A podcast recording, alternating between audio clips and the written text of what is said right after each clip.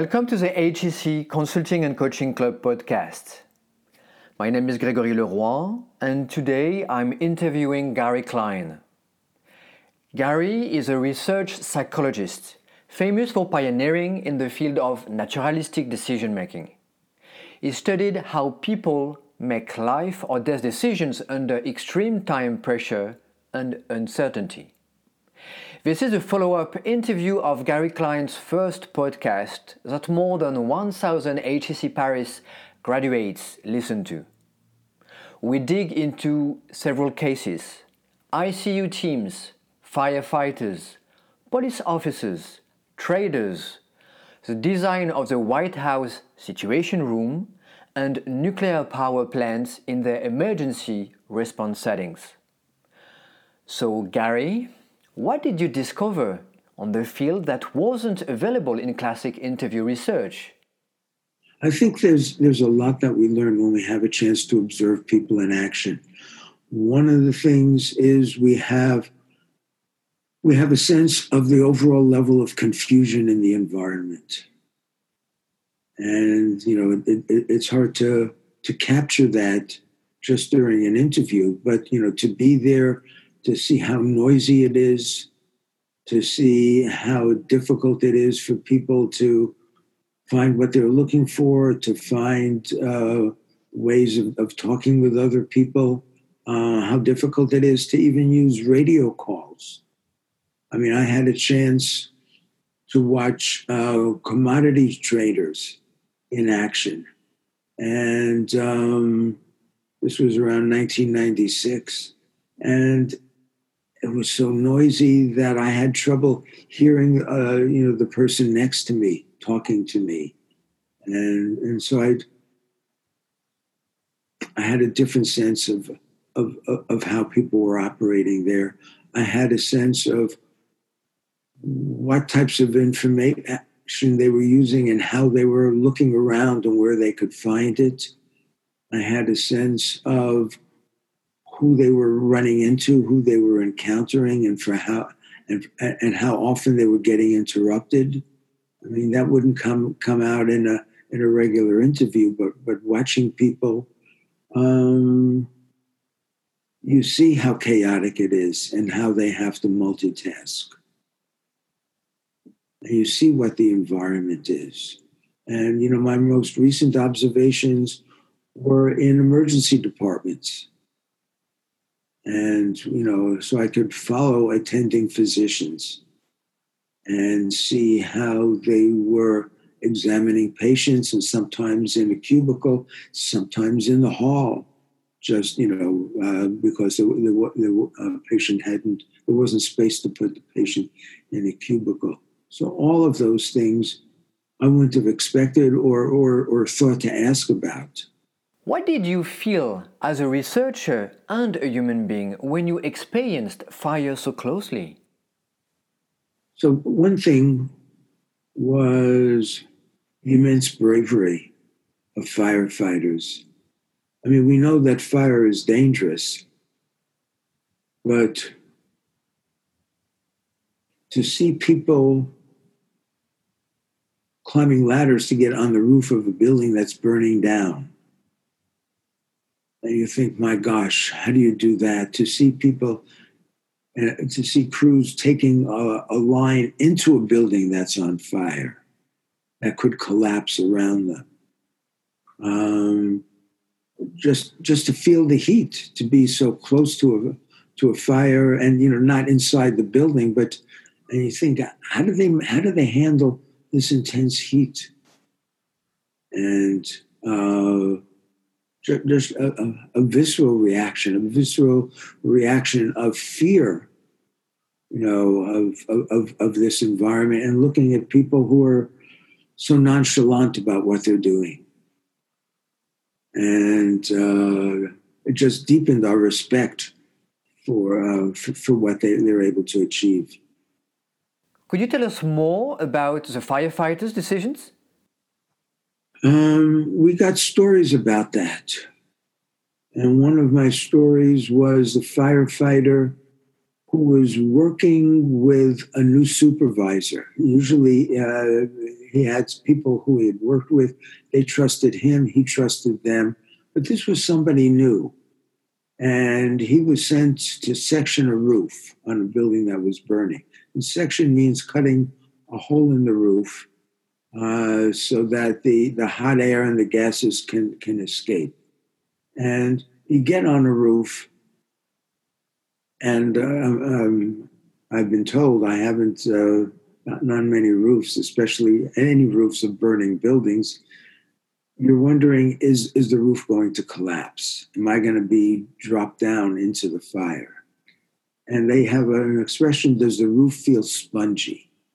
And spongy means that the integrity doesn't, it doesn't feel as solid as you would like. And firefighter, and I asked him, you know, tell me about spongy.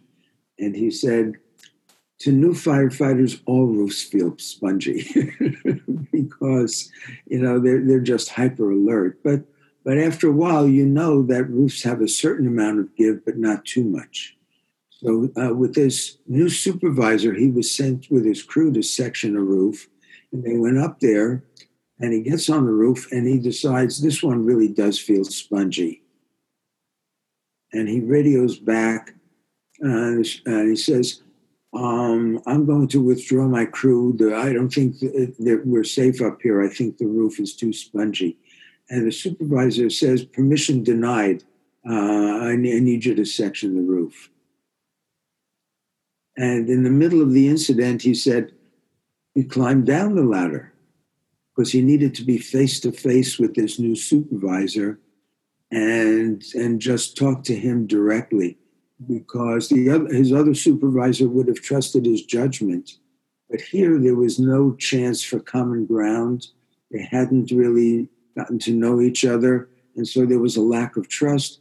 And so he had to spend the time to come down off the roof in order to make the case personally that he didn't want his men on that roof. So you know that's that's you know the, the kind of dynamic that that's operating. And it's operating about teamwork. It's operating about how you how you learn to to trust supervisors and subordinates. What does it take to to earn that trust? And what how do people lose that trust we convinced the supervisor to withdraw withdraw his crew and then shortly after they they left i think the roof did collapse a, that's a way for the new supervisor to build gain more confidence in the judgment of, of, of the subordinate who, uh, uh, who, who came down and talked to him face to face. What are the strategies used only in extreme situations? I think police officers faced with unexpected threats have to respond intuitively, which is another way of saying the, the simple level of RPD. What, you know, what um, what pattern is being matched here, and, I have to respond to this in, in, accordance with with uh, my direct associations. I don't have a chance to gather more information. I don't have a chance to do the mental simulation. I just have to uh, go with my uh, experience based judgment. And that's, that, that can lead to errors. And the problem we're seeing in the United States is that with so many witnesses and so many uh, uh, bystanders being able to, to, to, to film the, the episodes, um, if you make a mistake, then there's there's a lot of uh, recorded evidence about it. And you know the, the, the strategy of just going immediately with your uh, with your what we would call gut instinct is not perfect, and people are going to get it wrong sometime.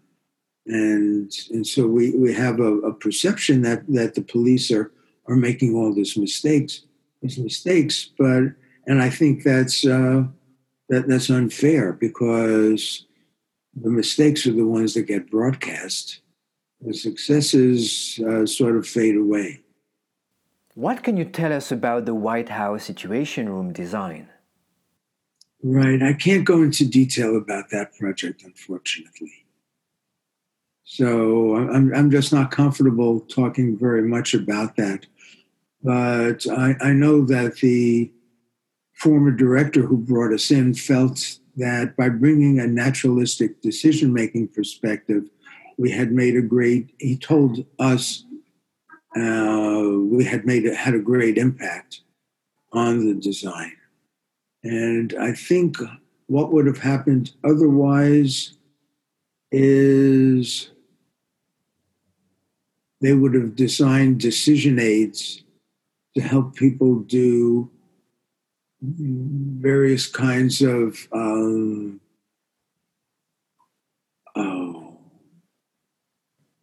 analytic exercise analytic strategies that um, analytic strategies that aren't well suited for highly ambiguous, confusing, uncertain, time pressured situations.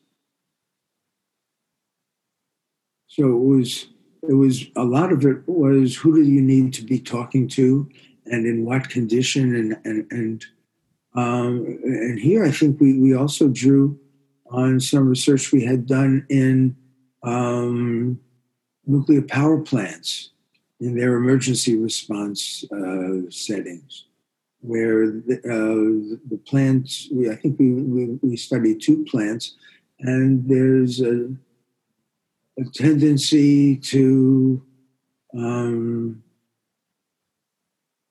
to assume that decisions are going to be made in some ways that just aren't reasonable, and as a res- as a result, and so the results of, of that poor design was in the middle of a mock of, of, of a simulated incident. You had gridlock. You had uh, people who were not not working together the way they needed to. They had displays that weren't particularly helpful to them, and uh, you had poor performance. And um, this was a project led by uh, a late colleague of mine, David Klinger, who uh, unfortunately passed away at, at, at, you know, in his early 50s, which was very tragic. Um, and you had all the people in, in the emergency uh, response center, and they were on headphones, so they knew what was being said, but they couldn't spare any for for David and his team. So David and his team were just there observing to see what was happening. And they saw all kinds of strange patterns, just as observers. If somebody needed to tell somebody some critical information, they didn't know who to tell. And it was like they were, you know, going from one person to the next to see if, if this would be useful to them. And if somebody needed information, they didn't know where to get it. And it was, David said it was like a bumblebee going from flower to flower. People would, and they would be interrupting others um, to try to find out uh, what they needed. And, and so they, uh, Dave, and then David also found out that there was a core set of people who were identified as the decision team. And there were four people in this one plant who were the core decision team to make the decisions. And David realized the crisis manager was the, the, the major decision maker. The other three people really contributed nothing, but the plant didn't know that. They had one person who told David, I, I don't, I try never to make decisions because it's too nerve wracking. And you had a, a, second person who was there because he was part of the organization when it was running at steady state, but in a crisis, he didn't need to be there. And they actually, on David's recommendation, took him out of the emergency response center. So not only shouldn't he have been on the core team, he shouldn't have been in the room because he had nothing to contribute. And another person, people thought he was making decisions because he was on the radio with the people inside the plant um, with, with the operators, but he was never making any decisions. He was just relaying what they were telling him. So th- these people didn't even know how the how they were working as a team and, uh, and, and, and what was going wrong. They needed an outside observer, uh, and, and, and that was David and his team. A last question. What should we do when facing an unknown situation? See, there's two aspects here. One, what course of action should I choose? And there, once you know, once you think you know what's going on in a situation, it's usually pretty obvious to you what you should do. And it, I don't think you help people by requiring them to, to generate several courses of action. I don't. I, I, I've never seen that work. However, the other aspect of the decision cycle is what's going on here. And there, you would like people to be aware of other possibilities and um, because they could be wrong. And at, at, first, we thought they would only come up with one uh, situation assessment. And then we studied them and we realized that experts are aware, it could be this, but it could be that, it could be that, and are aware of several different possibilities. Now, I don't think it's useful to give people the advice generate different uh, possible uh, contexts uh, that, that, that this uh, that might be happening. But I think you could you could handle it at a team because when I, I, I just did a two uh, workshops last week, and when you ask the team members, "What do you think is going on in this situation?" they came up with a range of possibilities, a wider range than the individual. So that's a way for a team to be able to um, uh, to articulate and, and, and generate alternative possibilities. And I think that would be a useful uh, Uh, mindset or, or habit for a team to engage in.